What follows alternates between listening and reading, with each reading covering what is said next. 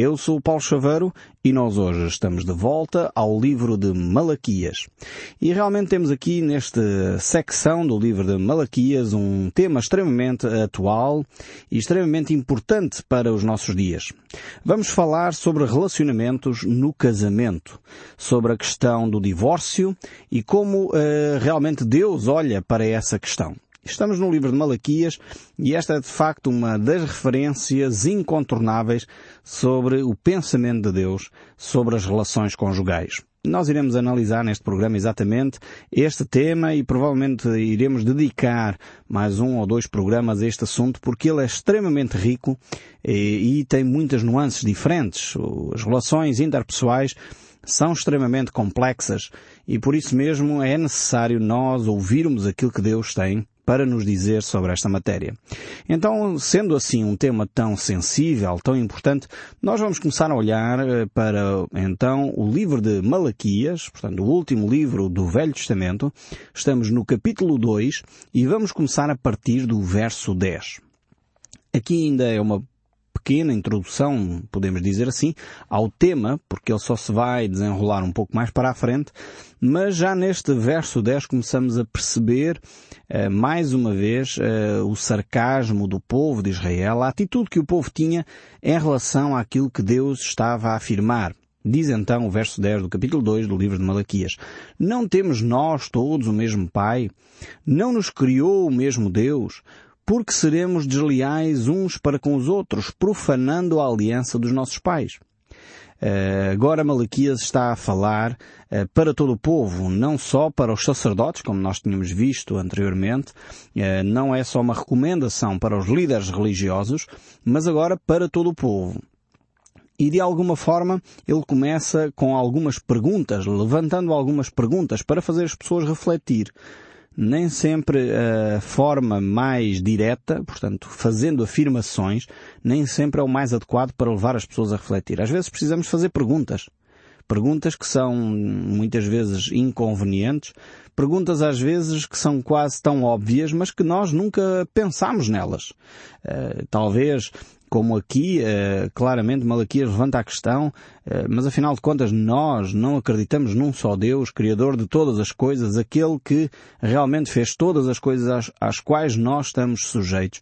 E levanta uma pergunta aparentemente óbvia, com uma resposta aparentemente óbvia, mas que na realidade revela o coração do povo. Ou seja, se estes assuntos, se estas perguntas que ele aqui faz no verso 10 fossem assim tão claras, com uma resposta tão direta, eh, provavelmente não haveria eh, espaço para a terceira pergunta que ele faz neste verso. Então, porque é que somos desleais uns para com os outros?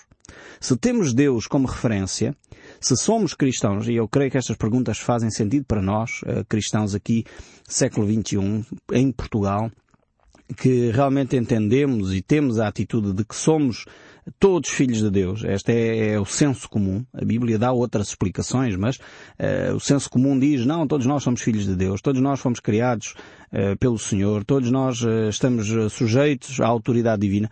Este é um pensamento comum na nossa sociedade. E eu creio que a terceira pergunta que Malaquias faz aqui é, é extremamente pertinente para nós. Então, porquê é que somos desleais uns para com os outros? Se acreditamos que os princípios de Cristo são válidos para nós, se acreditamos que todos nós somos filhos de Deus, se acreditamos que realmente eh, estamos de alguma forma interligados, relacionados, porque é que somos desleais uns para com os outros? Diz aqui o texto profanando a aliança dos nossos pais. Ou seja, tínhamos um relacionamento com Deus baseado numa, em determinados pressupostos, mas nós temos quebrado a nossa parte não temos feito aquilo uh, que nos comprometemos a fazer. E eu creio que nós, como cristãos aqui do século XXI, uh, precisamos de, de responder também a estas perguntas. Porque é que nós dizemos que somos cristãos e depois temos tantas práticas que são contrárias àquilo que a Bíblia ensina? E nós precisamos de responder com sinceridade a esta, esta pergunta que o Malaquias nos faz aqui. Porque, sendo nós cristãos, sendo nós uh, pessoas que percebem que existe um só Deus, que subsiste em três pessoas, Pai, Filho e Espírito Santo, que não devemos ter mais ninguém a quem adorar, que devemos dirigir as nossas orações ao Pai, em nome de Jesus Cristo, porque é assim que a Bíblia nos ensina, porque é que fazemos de forma diferente? Esta é a pergunta uh, que se levanta aqui diretamente do livro de Malaquias e que nos interpela a nós, cristãos do século XXI. Eu creio que muitas vezes nós temos este mesmo comportamento que nós encontramos aqui no, povo de Israel. Afinal de contas, nós não somos assim tão diferentes deste povo que há dois mil anos crucificou a Cristo. Nós somos religiosos, temos eh, cerimónias, temos muitas delas cerimónias até muito bonitas, mas na realidade o nosso coração muitas vezes está longe de Deus. Não vivemos o cristianismo entendendo as motivações de Deus, o amor de Deus, a atenção que Deus tem para conosco e muitas vezes isso revela-se depois nas nossas práticas, uns para com os outros. Quando nos negócios nós entendemos que o nosso país tem sido um país extremamente corrupto, e desculpem a expressão, mas é esta a expressão real, onde muitas vezes uh, nós somos enganados porque o fornecedor disse que ia na segunda-feira, mas afinal de contas só aparece na sexta. Isto parece ser uma atitude normal, quase ninguém acha estranho isto. Uh, Mentir-se a dizer que, que o produto já chegou, mas afinal de contas nem temos esse produto nas mãos, é uma atitude de deslealdade uns para com os outros. E precisamos de alterar esse tipo de comportamentos. Dizemos que temos Deus como Pai, dizemos que somos filhos de Deus, todos nós somos filhos de Deus, quantos portugueses eu ouço dizer isto, mas na realidade depois somos desleais uns para com os outros. E aqui esta deslealdade, Malaquias vai agora eh, começar a caminhar para uma deslealdade hum, familiar também. Ele começa de uma forma genérica, aplicando isto a toda a sociedade, e agora vamos ver que ele vai começando a afunilar eh, este assunto até levá-lo ao matrimónio porque a primeira deslealdade ocorre nas relações conjugais, ocorre nas, nas, relações filiais, onde os pais muitas vezes não ligam aos filhos, os filhos são abandonados pelos pais, eh, muitas vezes por motivações, e eu tenho entendido, muitas vezes os pais fazem isto com boas intenções, mas a realidade é que muitas vezes os pais dedicam-se tanto ao trabalho que esquecem-se praticamente que têm filhos e não dão a atenção necessária aos seus filhos, não cuidam deles como deveriam, então tem havido uma deslealdade, eh, quer nas relações parentais, quer nas relações conjugais. E nós precisamos refletir seriamente sobre estas questões. E o texto bíblico prossegue aqui no verso 11 do capítulo 2 de Malaquias, ele diz, Judá tem sido desleal e abominação se tem cometido em Israel e em Jerusalém. Porque Judá profanou o santuário do Senhor, o qual ele ama e se casou com a adoradora de deuses estranhos. Aqui começa então a introduzir o tema relacionamentos conjugais. Vemos aqui que o problema destas questões, destes relacionamentos conjugais, eh, em primeiro lugar, Malaquias vai trazer a questão da idolatria. Como é que a idolatria chegou à nação de Israel? Uh, e relembra o povo dessa relação uh, terrível que foi uh, Acabe, um dos reis de Israel, ter casado com Jezabel uma rainha extremamente má, maquiavélica mesmo, eh, que conduziu o povo de Israel à desgraça uh, total, uh, levando o seu marido a cometer homicídios, uh, enganos, idolatria, sustentava ela própria com, com os recursos do Estado de Israel, sustentava no mínimo 400 profetas de Baal, vejam o ponto, que a nação de Israel se afastou dos caminhos de Deus, não eram profetas de Deus, porque o Estado de Israel nunca sustentou os profetas de Deus, mas neste caso Jezabel tinha um fundo a que ela recorria e sustentava os profetas de Baal. Vejam a viragem uh, que Israel sofreu em termos espirituais. E este casamento aqui, eh, entre Acabe e Jezabel, levou então uh, o povo de Israel a uma adoração de deuses estranhos, como diz aqui este verso 11 do livro uh, de Malaquias. E vemos também aqui que Deus é um Deus que ama e zela pela santidade. Temos aqui essa expressão aqui uh, no verso 11, quando diz que Judá profanou o santuário do Senhor a qual ele ama. Ou seja, as coisas não ocorrem sem que Deus uh, intervenha, sem que Deus uh, esteja atento ao que está a acontecer. Ou seja, a profanação que ocorreu no santuário de Deus não foi, enfim, escondida, não foi uma, uma, coisa que Deus não percebeu que estava a acontecer. Aqui claramente manifesta o amor de Deus para com os compromissos que ele estabeleceu com a nação de Israel. E vemos mais tarde Neemias, e é o paralelo, podemos dizer, histórico daqui de, deste livro profético de Malaquias, vemos Neemias a restaurar o povo de Israel nesta matéria. E ele ali toma atitudes bastante eh, drásticas, bastante eh, acutilantes para trazer a restauração do povo de Israel nesta matéria das relações conjugais entre judeus, neste caso, adoradores a Deus e adoradores de Baal. Eu prefiro dizer assim porque poderemos confundir e pensar que aqui é um problema étnico e não é um problema étnico. Eh, quando a Bíblia fala de não haver casamentos mistos, neste caso, eh, que estamos aqui a tratar, tem a ver com base espiritual e não etnia, não raça e muitas vezes têm-se cometido erros eh, graves nesta matéria. O que Deus uh, não quer é que haja uma ligação entre as trevas e a luz, como diz o apóstolo Paulo lá aos Coríntios, ou entre Cristo e Belial, quando ele fala uh, da ligação de jugo desigual. E é o que Malaquias aqui está a falar. É um risco tremendo um cristão relacionar-se e casar com um não cristão. Claro está, se estamos a falar de dois, duas pessoas que não conheciam a Cristo, um deles, uh, depois de estar casado, conheceu a Cristo, é óbvio que Paulo dá recomendações e nós já iremos a estes textos bíblicos também ver que atitudes é que um cristão, alguém que encontrou a Cristo depois de estar casado, deve uh, fazer.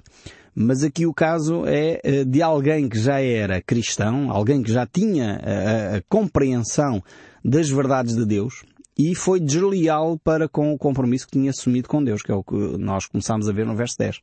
E, e aqui uh, Deus reforça a ideia de que não se pode ligar uh, coisas que, tipo água e azeite, quer dizer, não, não se podem ligar. Eh, elas são uh, distintas, assim como um cristão é de um não cristão. Por isso mesmo, Deus alerta para que, de facto, esse tipo de relacionamento conjugal não ocorra porque isso é contrário aos princípios de Deus e, e lá o apóstolo Paulo usa uma expressão extremamente forte eh, quando fala dessa questão do jugo desigual, dizendo que ligação tem Cristo com Belial. Portanto, vejam bem uh, ao ponto que o apóstolo Paulo leva esta reflexão, mostrando que realmente um cristão e um não cristão não se podem ligar num casamento. E já vamos ver porquê. Porque o casamento é muito mais do que um mero contrato. Infelizmente, hoje em dia, temos reduzido os casamentos a um contrato, um contrato entre dois adultos, eh, mas eh, não é na realidade só isso. Um casamento não é só um contrato, é muito mais que um contrato e nós já iremos ver esse aspecto quando chegarmos lá mais para a frente. O verso 12 uh, do, do, capítulo 2 do livro de Malaquias diz O Senhor eliminará das tendas de Jacó o homem que fizer tal, seja quem for, e o que apresenta oferta ao Senhor dos Exércitos.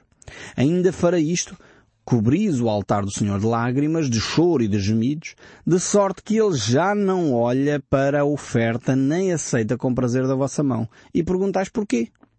Porque o Senhor foi testemunha da aliança entre ti e a mulher da tua mocidade. Vejam bem aqui o ênfase desta questão. Uh, mais uma vez agora estamos a olhar para a questão do relacionamento conjugal.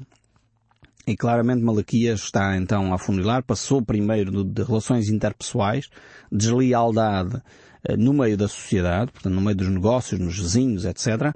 E agora está a falar do relacionamento uh, conjugal. E começa aqui, levanta uma questão extremamente pertinente, que às vezes uh, nos relacionamentos interpessoais e nos relacionamentos conjugais não se tem valorizado. Muitas pessoas olham para a separação, para a infidelidade, porque o caso aqui é de infidelidade, uh, como se isso fosse uma coisa de sumenos importância.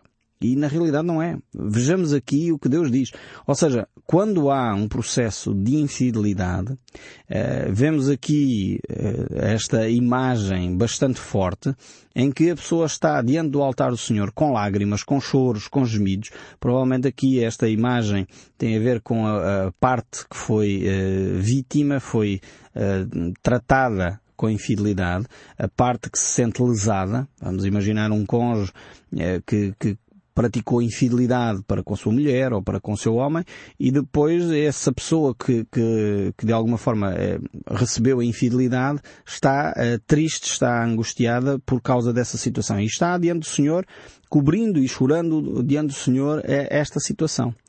E depois a outra parte, que muitas vezes quer manter a sua fachada religiosa, vai diante do Senhor apresentar a sua oferta. E Deus diz, nem pensar que eu aceito das vossas mãos essa oferta. Uh, esta é um, uma ideia extremamente importante. E, e, vemos aqui depois no verso 14 uh, uh, o sarcasmo da população em geral em Israel que dizia, mas porquê Senhor? Porquê é que não aceitas esta nossa oferta? E quantas vezes nas comunidades cristãs se fazem ofertas, se vai ao culto, se canta, se adora, supostamente, como se a vida fosse continuar para a frente sem problema nenhum, quando há situações destas a ocorrer, infelizmente, em muitos lares cristãos. E às vezes as, perguntas, as pessoas ainda perguntam, mas que mal é que eu fiz a Deus? Deus diz, porque eu fui testemunha da tua aliança com a tua mulher, eu não posso aceitar essa oferta das tuas mãos. Nem que seja uma grande quantidade de dinheiro, nem que seja um terreno muito grande, nem que seja um hino de louvor lindíssimo. A questão está no teu coração. Tem a ver com a deslealdade para com o teu cônjuge, porque foste desleal, sendo ela companheira da tua mocidade, sendo ela a mulher uh, que, com a qual tu estabelecestes uma aliança. E Deus agora vai começar a tratar deste problema, que é o problema da infidelidade conjugal. Para Deus não é um problema menor. É de facto um problema grave que afeta a caminhada cristã e é um problema que, inclusive, afeta o nosso relacionamento com Deus. Eh, quer da parte que é vítima, digamos assim, quer da parte eh, que praticou a ação de infidelidade. Hoje em dia tem-se banalizado este aspecto e, sinceramente, eh, eu creio que este aspecto da infidelidade tem sido banalizado porque Satanás é o principal interessado em destruir os matrimónios. Deus quer trazer a paz, Deus quer trazer o gozo e a alegria às relações e Satanás é o principal interessado em destruir as famílias e ele realmente age de uma forma concertada para que isso aconteça. E, inclusive começamos a ver a legislação em muitos países uh, que é contrária à vida familiar. Uh, nós no nosso país percebemos já isso, há muitas, muitos artigos que já foram lançados sobre essa matéria, quando se percebe que os casais casados pagam mais impostos do que aqueles que são divorciados.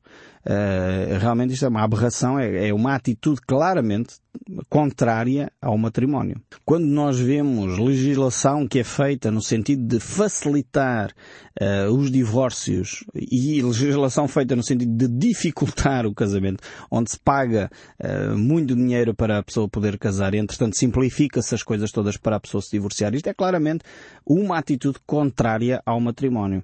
E poderíamos falar de muitas outras legislação que está a ser preparada e feita no sentido de destruir a família. Eu creio que os governantes só começarão a perceber o erro que estão a cometer quando começarem a ver que não há uh, filhos, que não há uma estrutura social uh, estável que mantenha o Estado. Porque realmente quando a família é fraca, o Estado é fraco. Uh, porque a base de uma sociedade é uh, os núcleos familiares fortes. E quando não há um núcleo familiar forte, relacionamentos fortes, uh, realmente a nação perde identidade e não só perde identidade, como depois se desmorona e se desestrutura. Eu creio que uh, alguns dos nossos líderes uh, da nossa nação ainda não perceberam a gravidade uh, de atos como esses no sentido de facilitar a desestruturação das famílias em vez de promover e ajudar que as famílias encontrem conselheiros, encontrem recursos, e aí sim seria interessante que o Estado português investisse em recursos de apoio à família, de apoio às relações eh, conjugais, de conselheiros que fossem disponíveis e por que não, porque há tanta coisa que se paga, que o Estado paga para destruir a família, eh, por que não criar núcleos de aconselhamento familiar para eh, restabelecer os casamentos. Mas em vez disso encontramos é eh, cada vez mais o facilitismo, o, o, divórcio simplex e as coisas tudo simplex para destruir a família. Deus claramente é um Deus que quer uh, uma família saudável. Infelizmente há muitas famílias que não são saudáveis, mas deveriam recorrer a conselheiros e apoios. Muitas comunidades cristãs e igrejas têm este trabalho de base, onde há muito bons conselheiros que podem apoiar as famílias a se reorganizarem e a se reestruturarem. Deus é o Deus que é testemunha da aliança estabelecida entre o homem e a mulher. E depois segue o verso 15 e diz, não fez o Senhor um, uh, mesmo que havendo nele um pouco de espírito, e porque somente um. Temos agora a questão da unidade familiar. Porque é que Deus diz lá no livro do Gênesis, e aqui eh, o autor sagrado reporta-se de novo para essa relação inicial, onde Deus estabelece homem e mulher fazendo os dois uma só carne, eh, e diz, segue mais ainda o verso 15, dizendo, Ele buscava a descendência que prometera, portanto cuidai de vós mesmos e ninguém seja infiel para com a mulher da sua mocidade. Temos então aqui esta base importante para o casamento. E, e, é interessante, nós vamos voltar a estes temas nos próximos programas, porque eles são extremamente uh, complexos e ao mesmo tempo ricos. Nós precisamos de dedicar mais tempo a esta matéria, porque é interessante verificar aqui a importância de cuidarmos de nós mesmos. Ao cuidarmos do nosso cônjuge, estamos a cuidar de nós próprios. Como é que nós fazemos isso? É o que nós vamos ver no próximo programa. Nós no próximo programa voltaremos a este tema e vamos analisar mais eh, a miúdo, de uma forma mais dedicada, mais profunda, aquilo que Deus diz acerca das relações conjugais. Iremos ver nas páginas da Bíblia qual uh, o valor que Deus dá a este matrimónio, a esta relação conjugal, e isto entendendo a vontade de Deus para cada um de nós. E eu espero sinceramente que não deixe de ouvir o som deste livro. Que Deus o abençoe ricamente e até ao próximo programa.